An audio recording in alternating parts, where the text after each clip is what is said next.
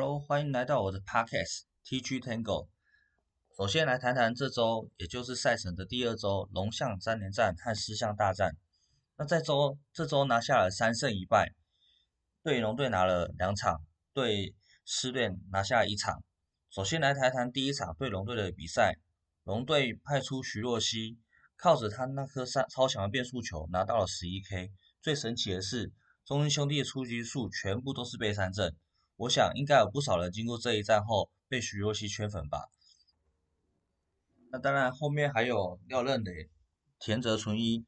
这两位投手兄弟，基本上没什么很大的机会可以在他们手上拿下分数。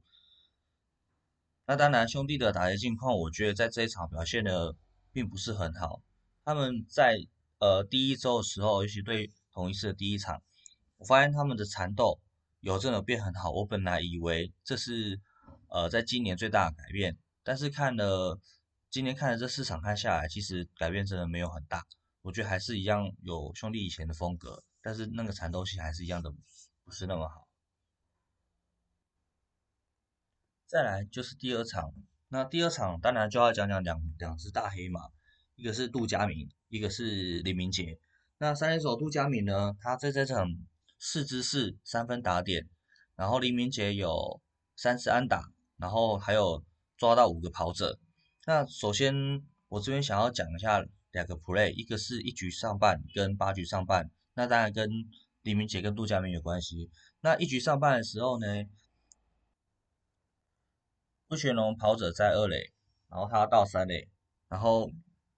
盗垒失败，然后被黎明杰抓到。但是我想讲一下这个 play，这 play 其实黎明杰他传球其实传偏的。那这一球，杜佳明他接球位置刚刚好，去接到位置扑掉下来，刚好 take 到跑者，所以我觉得这球就是实力跟运气来讲是五十五十。但这个 play 我觉得很重要，因为这是第一局，第一局如果这样子化解这个四分危机的话，我觉得对后面的战局其实是有一个很大的帮忙。那再来的话就是第二个 play 是八局上半，赫雷拉那时候一垒安打上垒之后呢，林明杰跟呃，许继宏做了一个战术的配合，顺利的把赫雷拉触杀。那这个战术配合呢，它主要是这样子，他们应该是在一开始就有个战术打好，像是说他要投外角，让投手投外角球，然后呃捕手接到之后顺势的往一垒传。那刚好许继宏他又故意离一开始离垒包远一点，所以一垒跑者的话，他当然就会离垒可能多一两步。那这个东西就是有点就是。看一垒垒一垒的那个克雷拉，他一定有可能他那时候的判断有点失误，关键就是他的警觉性不够，所以他也是没有想到说许继勇会突然回来一垒，然后 take 他，所以我觉得这个 play 很好看，我觉得这个 play 是很值得就大家能够再去看过一次的 play。再来是第三场，首先恭喜詹子贤在这场终于回来了，这场比赛他打了四个打数，三次安打。三分打点，全队有一半的打点都是他打回来的，还有包含包含四局下半跑回本垒的得分也是他，也就是说全队得五分钟有四分跟他有关。这场他拿下 MVP，实至名归。这三场龙象大战，我觉得兄弟全队打击的状况真的不是很好，还好每一场都有人跳出来。从第二场的杜佳敏跟黎明杰，还有第三场的詹子贤。要不然后面比赛，我觉得还有得打。那当然，魏权的打击真的还是输其他队还蛮多的。不过龙队的投手群真的有让我感到惊艳，投手战力还算齐全。我也看这三场没看到有一些投手控球差的很离谱那种，所以我觉得他们保送也投的没有很多，就是也他们也很敢面对打者。那将来总后几年，如果补了几个好打者，一定会是个好球队。到了第四场，面对统一，我本来预期郑凯文会投不满五局，没想到投的超乎预期，拿到了 QS，也就是优质先发，七局两失分，零则失，跟统一的投手布雷克形成投手战。这场我觉得是这两周兄弟的比赛打得最好看的一场，只是失误多了一些。那低比分张力。果然还是最刺激的，其中有两个 play，六局下半将库女传三垒封杀二垒往三垒的跑者，还有詹子贤三垒的驻杀，真的很精彩。那首先我想讲讲詹子贤三垒那个驻杀，呃，我觉得跑者其实没有失误，他跑三垒是对的，只是詹贤传的更准，所以这个 play 很漂亮。那再来就是呃江库宇的那个 play，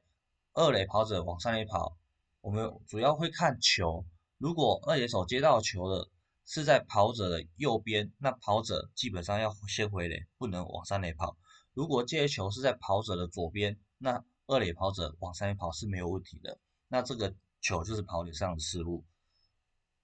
那当然江坤宇，我觉得他的临场判断非常漂亮。那这球他也是可以传一点，但他传三垒，他的判断是非常的好的。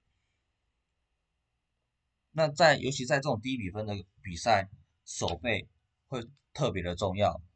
低比分可以说看谁守备较不会出错，就能够更容易控制这场比赛，甚至赢下这场胜利。你看这一次的今天这场比赛就是统一失误三次，然后有两次造成失分，兄弟失误了两次，有一次造成失分。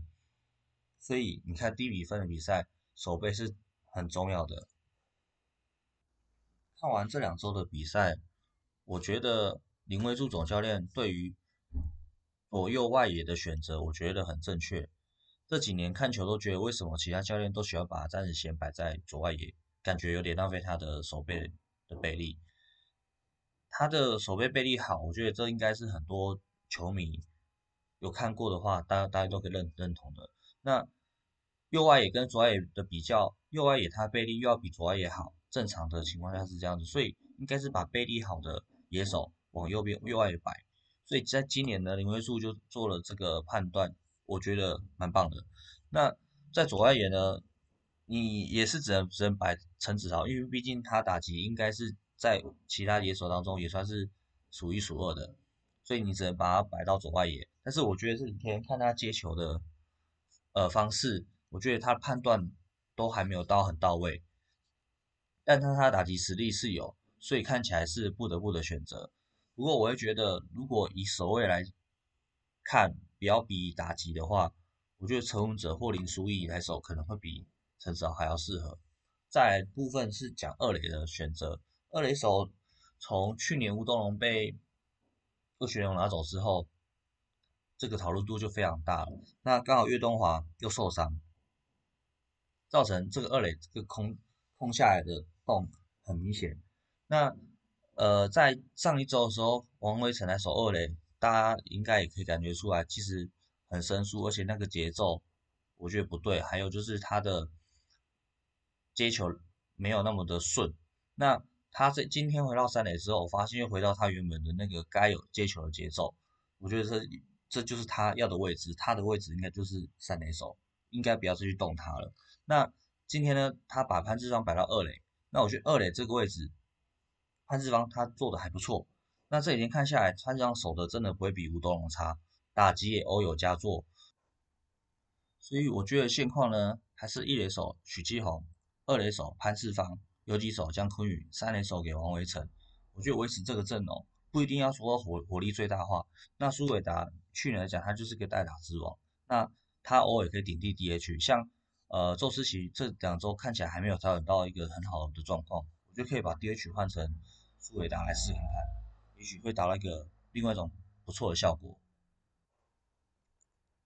那感谢大家的聆听，请大家多多支持 TG Tango，See you。